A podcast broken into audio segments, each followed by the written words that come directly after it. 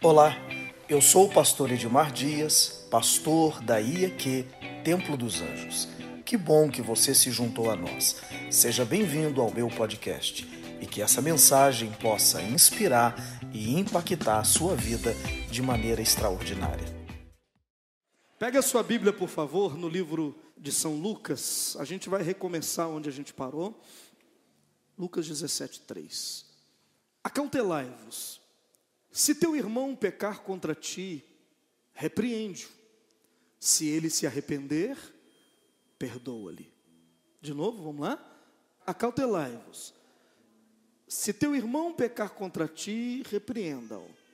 Se ele se arrepender, perdoa-lhe. Verso 4. Mas se por sete vezes no dia pecar contra ti, e sete vezes vier ter contigo dizendo estou arrependido, perdoa-lhe. Ah, então os discípulos disseram. Não, então disseram os apóstolos. Quem estava ali, gente?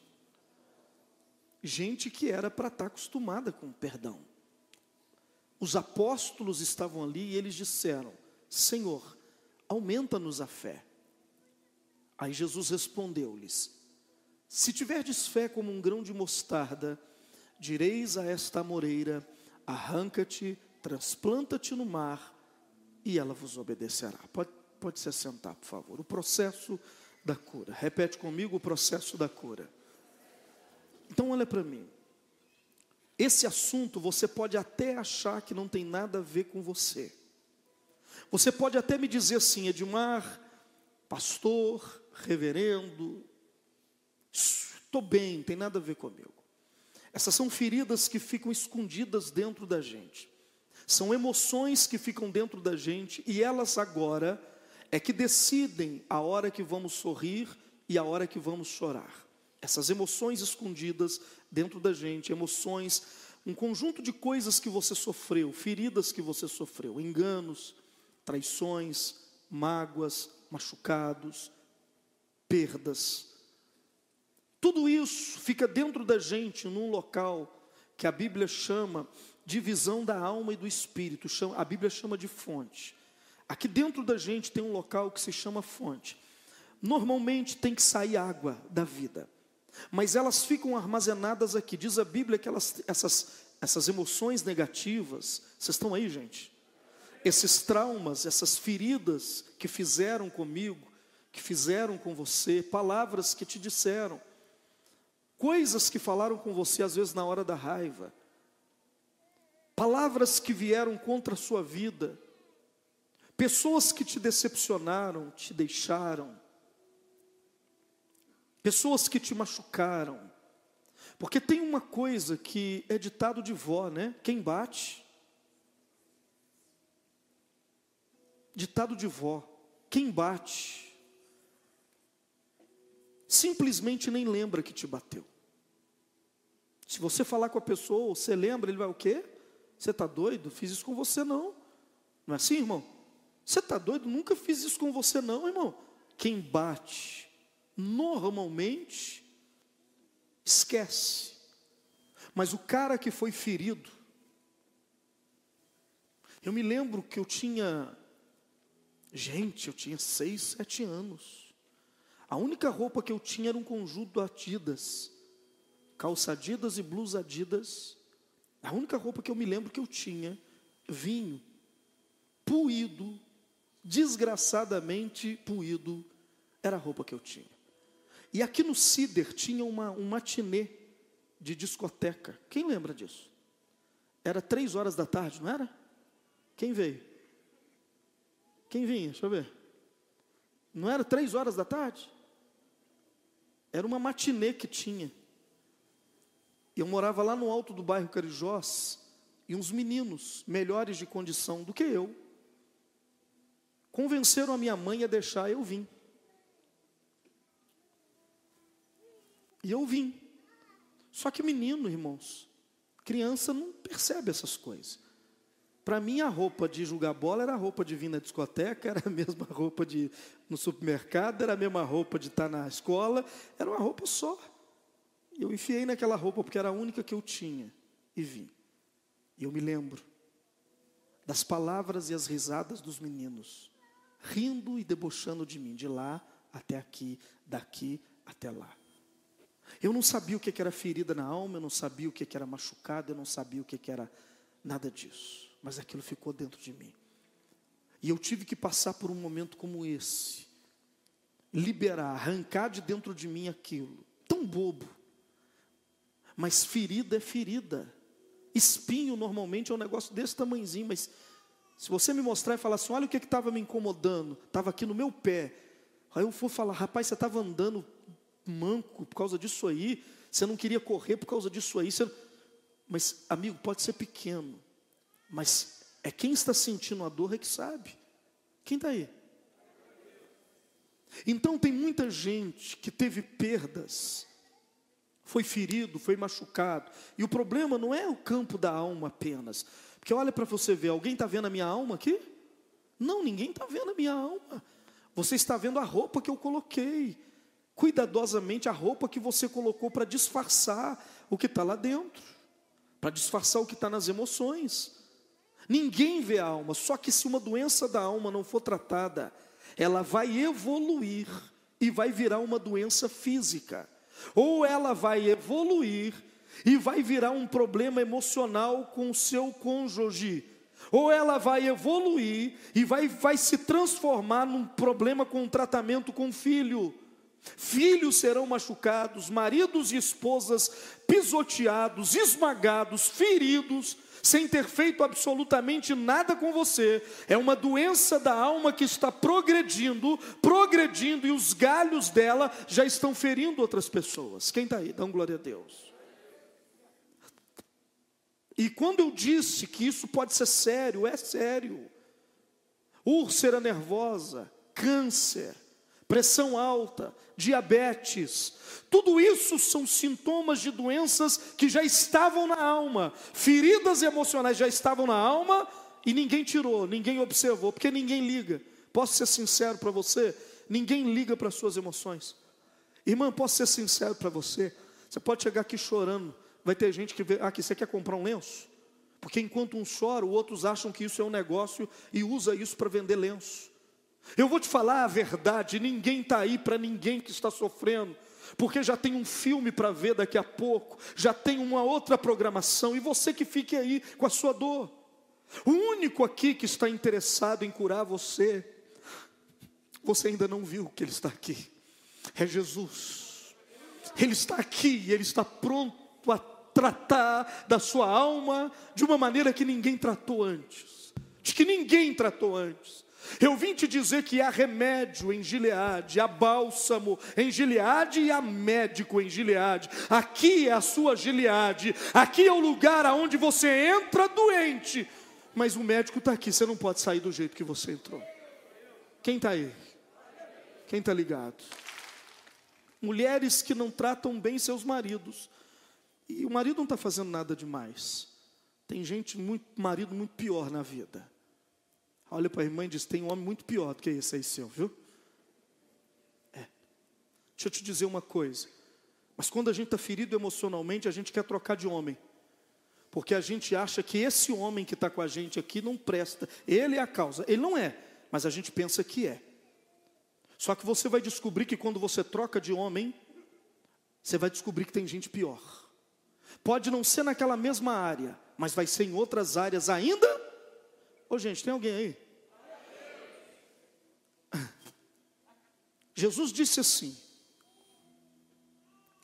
se um irmão, se um pai, se um marido, se um namorado, se alguém, quando ele disse alguém, pode ser qualquer pessoa, alguém é alguém, pode ser qualquer pessoa, o pastor, seu pai, seu avô, seu professor, ele diz: se alguém vier e pecar contra ti, te machucar, te ofender, vai até ele e repreenda-o. E diga para ele: olha, isso que você fez me feriu.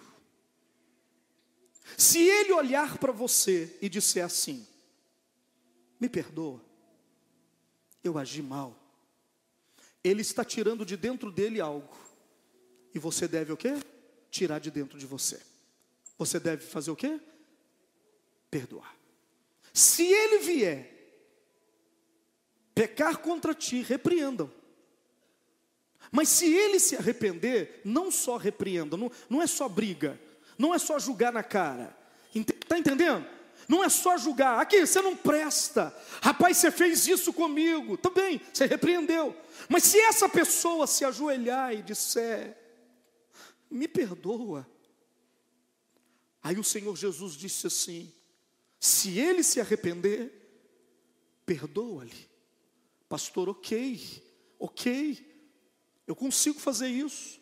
Se alguém me ofender e essa pessoa humildemente vier me pedir perdão, eu vou perdoar ela. Aí Jesus disse assim: Mas se ele te ofender de novo e de novo, e num único dia ele fizer a mesma coisa sete vezes, a mesma coisa, te ofender com o mesmo tipo de ofensa, o mesmo tipo de pecado, se ele fizer isso com você sete vezes, num único dia, Jesus disse: perdoa-lhe. Pastor, mas aí é demais. Os apóstolos se reuniram, largaram Jesus ali, vieram juntar e falou: Isso é demais, eu não consigo não. Você consegue, Pedro? Não, João, você consegue? Não, não consigo. Não tem, não tem condições. Se a pessoa vir, porque isso é dar direito para a pessoa pisar na gente, isso é viver a vida doidado, né? A pessoa faz o que quer e só pedir perdão. Não, peraí, não pode. Aí eles vieram até Jesus e disseram: Jesus, a gente não consegue. Aumenta-nos a fé. Aumenta-nos o quê? Veja que ele não pediu aumenta-nos o amor, porque para perdoar geralmente precisa de quê? Amor. Mas os discípulos falaram: não, nós não precisamos de amor, nós precisamos de quê? De fé. Fé por quê? Imagine que você me feriu sete vezes. Uma das coisas que eu não tenho em você mais é confiança. Eu não acredito mais em você. Eu não acredito na sua mudança. Eu não acredito na sua capacidade de mudar o futuro. E tem gente que parou a vida aí. E ele não quer recomeçar a vida, ele não quer continuar. Ele não quer ir, ele não quer dar a segunda chance. Porque ele diz assim: não vai mudar, vai ficar do mesmo jeito. Essa situação não vai mudar nunca. Essa pessoa não muda nunca. Aí os discípulos olharam para Jesus e disse assim: aumenta-nos a fé. Eu entendi quando eles disseram, aumenta-nos a fé. Porque eles disseram, dai-nos fé para acreditar que ele vai mudar. Porque se eu acreditar que ele vai mudar, eu vou perdoar. Quando você não perdoa, você perdeu a fé. Você perdeu o quê? Na pessoa, em Deus, na instituição, no mundo, no casamento. Tem gente que perdeu a fé no casamento, não quer saber de homem, não. Quando você não perdoa, você perdeu a fé de que aquilo pode mudar. E os discípulos disseram: aumenta-nos a nossa fé, para que a gente volte a acreditar. Porque é, é claro, quando eu perdoo, na verdade, junto com o meu perdão está indo a minha esperança. Eu estou dizendo, eu estou te perdoando porque eu sei que você vai mudar, cara. Estou te dando essa chance porque eu sei que você não vai fazer isso mais. Eu sei que você, querida, não vai cometer aqueles erros, então está perdoada. Eu não estou te perdoando apenas por perdoar, é porque eu estou vendo que o futuro vai ser diferente.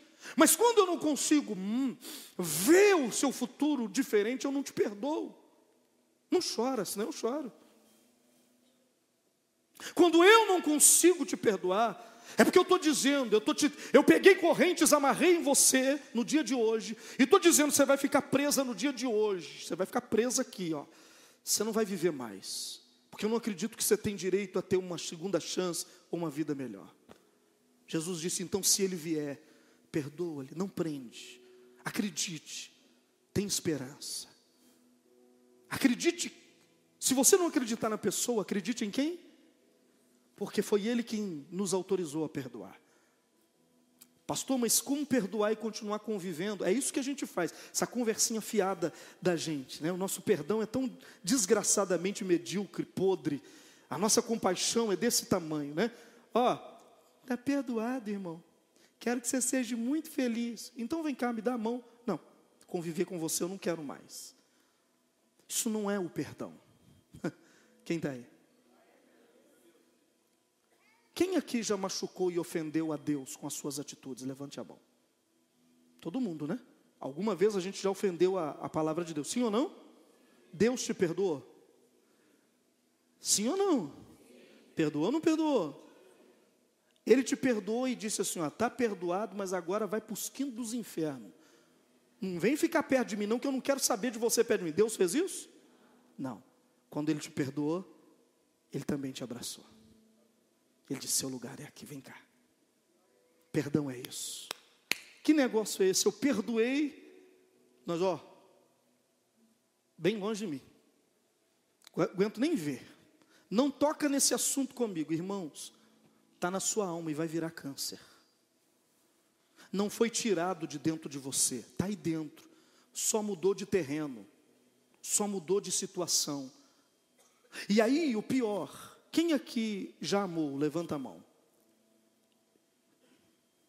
Ô gente, que medo é esse? Quem aqui já amou? Faz assim. E teve que deixar. Levanta a mão.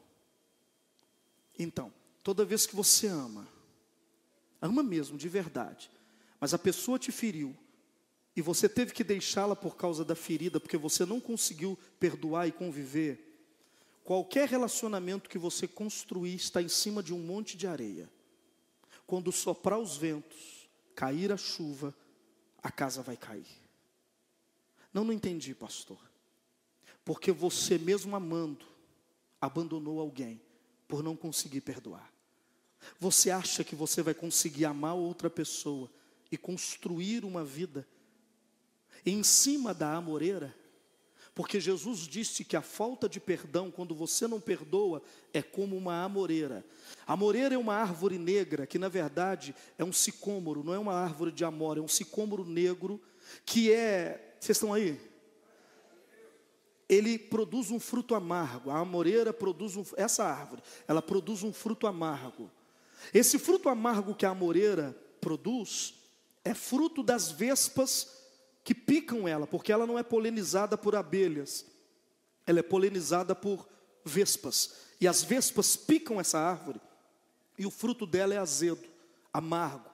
É uma árvore tão terrível que lá no Oriente Médio eles usam ela para fazer caixão, porque ela dura muito, dura muito tempo. Jesus disse que quando você não perdoa de verdade, que quando você não tem essa ação de perdoar, cresce dentro de você uma árvore que esconde defuntos. Um caixão é para esconder o defunto. Cresce uma árvore que tem raízes profundas e ela serve para guardar coisas mortas dentro de você. E não adianta você tentar construir uma nova família em cima disso. Vou construir um novo relacionamento em cima disso. Vou construir. É por isso que o mundo está azedo. Porque se você cavar a, a, raiz da pessoa, você vai achar a, a coisas podres, você vai achar é, é resto de pessoas, de sentimentos. Ah, meu amigo, como é que você pode se esquecer dos dias bons que você viveu com aquela pessoa e agora você enterrou ela viva? Você esqueceu de tudo que ela fez por você, de tudo que vocês viveram juntos e agora você enterrou tudo aquilo dentro de um buraco porque ela falhou com você, você não perdoou, você enterrou e ela está apodrecendo. Nas suas raízes, ela está apodrecendo. Eu estou todo arrepiado aqui porque Jesus está aqui nesse altar, falando com alguém aqui. Como que você pode querer ser feliz com essas, com essas coisas? Nas suas raízes, Jesus disse assim: quem está aí? Quando você perdoa, você vai estar dizendo para a amoreira: arranca-te com raiz e tudo. A amoreira é esse conjunto de emoções que não que me feriu e eu não perdoei. Arranca-te e transplanta-te aonde? No mar. Por que, que Jesus disse que eu tenho que falar? Olha para mim, porque o tempo não apaga isso. Pode ser 10 anos atrás, 20 anos atrás. Você vai ter que falar. Você vai ter que dizer. Você vai ter que dizer: olha, isso não vai me dominar. Porque na verdade você vai ser um colecionador de casamento fracassado. Você vai ser um colecionador de relacionamentos fracassados e todos terminam do mesmo jeito. Todos terminam da mesma maneira. Com você tomando uma decisão e pá, acabou, quero saber não, vou começar de novo. Uhul! Tudo no começo é lindo, querido. Qualquer coisa que você começar agora vai ser maravilhoso. Vai parecer que é o céu na terra, mas os dias maus vão chegar e eles vão lembrar você que você é um assassino, que você matou e prendeu pessoas na sua vida e nunca as perdoou, nunca se libertou e nunca foi livre. Quem está aí? Engraçado que quando alguém sai da igreja, ele sai da igreja tão feliz. não é? E os primeiros meses dele fora da igreja é uma alegria, você sabia? Quem já saiu da igreja sabe. Quem já largou Jesus. Os primeiros meses fora da igreja, irmão, parece que a gente está flutuando. Só que depois de um tempo, o que, que acontece? A coisa volta. A amoreira está lá. Só que agora eu não tenho Jesus para me ajudar mais. Agora eu estou sozinho. Quem está aí, gente? Quem está aí, levante a mão. A Bíblia fala de um, de um menino que tinha um pai, Lucas capítulo 15. Ele tinha um pai muito bondoso, mas a casa dele não era perfeita, porque não existe casa perfeita. E dentro da casa dele ele não tinha tudo o que ele queria, mas ele tinha tudo o que ele precisava. Às vezes você está dentro de uma, de uma casa, de um relacionamento, de uma família, você não tem tudo o que você quer, ok? Frustrada, né? Ok, mas você tem o que você precisa, Deus está cuidando de você.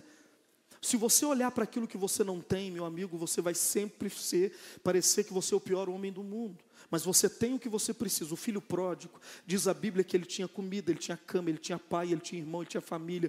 Ele sentava ao redor da mesa, era tudo tão lindo. Mas ele resolveu que ele ia embora. E ele pegou as suas coisas, pediu a parte da herança e disse para o pai dele: Eu estou indo embora, eu não aguento ficar nessa casa, eu não suporto mais isso aqui. Eu quero ter uma vida diferente, eu quero ter alguém diferente, eu quero conhecer alguém diferente, eu quero. E ele foi. E depois de algum tempo, nos primeiros dias foi maravilhoso. Sonhos, planos, projetos, tudo maravilhoso. Mas a Bíblia diz que depois de um tempo, os sonhos que ele tinha foram frustrando. Porque se com Deus está ruim, imagina? Foram frustrando, frustrando, frustrando, e de repente o dinheiro acabou, você conhece a história. E a casa que ele projetou, porque ele projetou um lar melhor do que o dele, que ele dizia: esse lar que eu estou projetando é melhor do que o meu. Sim ou não? Só que o lar que ele projetou virou um chiqueiro. Ele foi morar dentro de um chiqueiro. Ele largou a fazenda do pai e ele está morando dentro de um chiqueiro. Lá dentro do chiqueiro ele disse assim: quando eu, ele lembrou, porque o diabo vai te lembrar. Agora ele fez você esquecer do que é bom, mas mais tarde ele vai te lembrar do que era bom.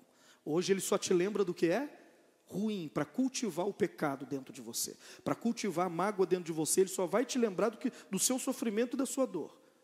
Mas depois que você não tiver chance mais, ele vai te lembrar das coisas boas. Esse menino foi martirizado dentro de um chiqueiro, lembrando das coisas boas que ele tinha na casa do pai. Conta-se também uma história semelhante a essa, de um rapaz que vivia numa fazenda também, e na fazenda em que ele vivia, ele sofria também as mesmas coisas. Ele estava lá, tinha tudo o que ele precisava, mas ele queria muito mais. E como o pai dele não podia oferecer para ele aquilo que ele queria, ele chamava o pai de bandido, de ladrão, ele chamava o pai de covarde, ele agredia o pai, ele xingava o pai. E a última discussão que ele teve com o pai dele, ele cuspiu na cara do pai dele. E ele disse: Eu estou juntando as minhas coisas, estou indo embora daqui. E ele cuspiu na cara do pai dele, entrou na frente da casa dele, passava uma linha de trem. Ele parou na estação, pegou o trem e foi para a cidade largou o pai e o pai ficou chorando. Quando é que eu sei que Deus não está nisso que eu estou fazendo? Quando aquilo que você está largando está debaixo de sofrimento, de dor, de lágrimas, Deus não está nisso. Deus sabe colocar e Deus sabe tirar. Deus sabe colocar alguém na sua vida e Deus sabe tirar. Quem está aí, gente? Deus sabe trabalhar. Vocês estão aí mesmo, de verdade? Estou ajudando ou estou atrapalhando?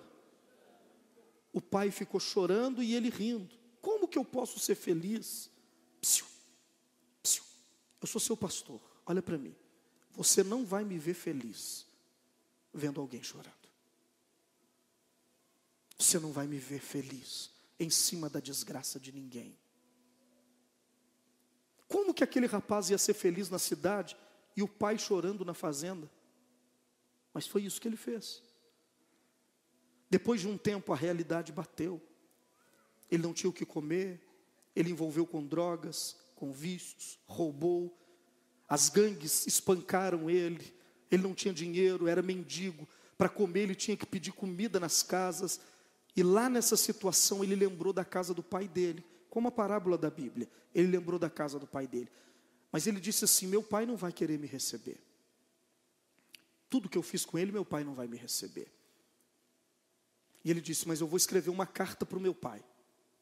E na carta eu vou escrever assim: Pai, eu quero te pedir perdão e eu quero voltar para casa, porque eu não aguento mais essa vida. Mas tem o seguinte: eu não sei se o senhor quer me perdoar ou não, e eu não quero chegar aí e o senhor não ter me perdoado. Aí ele escreveu na carta assim: Se o senhor me perdoar, em frente de casa tem uma árvore. Amarre um lenço branco na árvore. Se o senhor me perdoa, amarre um lenço branco na árvore. Quando eu estiver passando no trem, eu vou olhar. Se eu ver que tem um lenço branco amarrado na árvore, eu sei que o senhor me perdoa, eu desço na estação. Se não tiver um lenço branco amarrado na árvore, eu sei que o senhor não perdoou e eu sigo com o trem. E assim ele mandou a carta para o pai. Ele esperou uma semana para ter certeza que o pai tinha lido a carta, entrou num trem às oito da manhã e foi em direção da casa dele. O pai morava numa fazenda. Sabe o que, que o pai fez? Ao longo do terreno da família, que estendia pela, pela rede ferro, férrea, né? pela linha do trem, tinha muitas árvores, tinha centenas, tinha milhares de árvores. Sabe o que, que o pai fez? O pai comprou milhões de lençóis brancos. E da primeira árvore à última do terreno, ele cobriu as árvores com lençol branco. Quando o menino veio no trem, com medo do pai não ter perdoado, porque não tinha, porque ele, o sinal era o lenço branco amarrado na, numa árvore em frente de casa. Quando ele passou pela primeira árvore, ele viu um lençol branco e todo mundo no trem ficou vendo aquilo. Quando ele olhou para o pasto acima, todas as árvores tinham lençol branco. Quando ele olhou para a cerca da casa, que era uma cerca já podre, a cerca estava branca. Quando ele olhou para a casa, que era azul, a casa estava branca. Quando ele olhou, o pai estava na porta da casa, esperando o trem passar, vestido de branco e de braços abertos. Sabe o que, que o pai estava dizendo? Não importa o que você fez, meu filho, eu te perdoo. Porque quando você perdoa, não importa eu tenho fé de que essa pessoa e essa situação vai mudar. Perdão é questão unicamente do Espírito Santo produzindo fé em nós. Pastor, a Bíblia fala em Reis capítulo 19 que quando Elias estava sofrendo diante de Jezabel, das ameaças de Jezabel, Elias começou a pedir para si a morte. Reis 19:6, primeira Reis diz assim, olha só. Olhou ele, não, não, é, é 19 alguma coisa antes, um pouquinho antes. 19, 2, é só, acho que é só voltar aí. Então Jezabel mandou um mensageiro a Elias dizer-lhe: Façam-me os deuses como lhes aprovesse se amanhã, a estas horas, não fizer a tua vida como fizesse com um deles. Vamos ler junto que a gente acha. 3. Temendo, pois, Elias levantou-se para salvar a sua vida, se foi, chegou a Perseba, que pertence a Judá, e ali deixou o seu moço. Verso 4. Ele mesmo, porém, se foi ao deserto, caminho de um dia, diga comigo, e veio, se assentou debaixo de um zimbro, e o que que ele pediu? O que que ele pediu? E pediu para si a morte, e disse: Basta, toma agora o Senhor a minha alma, pois não sou melhor que meus pais. Veja só, quando Elias se sentiu ameaçado, ele fugiu para salvar a vida. Quem foge para salvar a vida quer morrer? Só que no versículo seguinte diz que ele sentou debaixo de um zimbro e falou com Deus assim: Me mata, não quero mais viver, tira a minha vida. Poxa, se ele queria morrer, era só ele ter ficado, que Jezabel matava. Ele não queria morrer, pedir a morte, na verdade, é pedir ajuda. Como a gente não sabe pedir ajuda, Sabe o que, que a gente fala? Eu quero morrer. Eu não quero mais viver. Eu quero morrer. Isso é um pedido de ajuda. Alguém está pedindo ajuda. Quando você ouve alguém dizendo, eu vou largar tudo, quero saber de. Ele não quer largar tudo. Ele está ferido demais. E ele está dizendo, me ajuda. Só que às vezes a gente não sabe pedir ajuda. E a gente prefere pedir a morte. Mas a gente não quer morrer. Pessoas feridas, machucadas, não querem morrer. Às vezes elas só querem um abraço. Às vezes elas só querem ser perdoadas. Uh, você sabe como é bom ser perdoado? Ser perdoado é quando você sabe que você fez merda. Mas o outro olha para sua merda e diz: Não importa. Eu te amo mais do que te odeio. Vem cá. Eu não abro mão de você. O mundo está em falta de perdão. Pais não perdoam filhos, filhos não perdoam pais. Ah, como eu queria que meu pai estivesse aqui para me correr e dar um abraço nele agora, no meio do culto, e beijá-lo, e beijá-lo, e beijá-lo. Mas o meu não está aqui, mas talvez o seu esteja. Talvez o seu pai esteja aqui agora. E ele já pintou a casa de branco. E ele disse: Está perdoado. Vocês estão aí? Você sabe, lendo, você sabe, o perdão é o maior presente que um homem pode receber. Porque o perdão não significa que eu não cometi um crime, significa que o outro é melhor do que eu, me ama mais do que o, o erro que eu cometi. E então ele ignora o erro. Que ele apraz. E diz: Vem cá. Eu amo o Senhor. Porque Ele me perdoou. Apesar das minhas fraquezas, Deus me perdoou. Apesar da minha mãe ter sido assassinada com 21 facadas e eu ver as paredes com sangue, as unhas dela nas portas. Eu perdoei. Eu estou vivo. E se o assassino da minha mãe sentar aqui, eu vou pregar o Evangelho para ele. E vou abraçá-lo. E ele vai comigo para o céu. Porque perdão é algo divino, colocado dentro do humano. Vocês estão entendendo? E quando ele sara a gente, não tem mais que fugir de arrumar pretexto.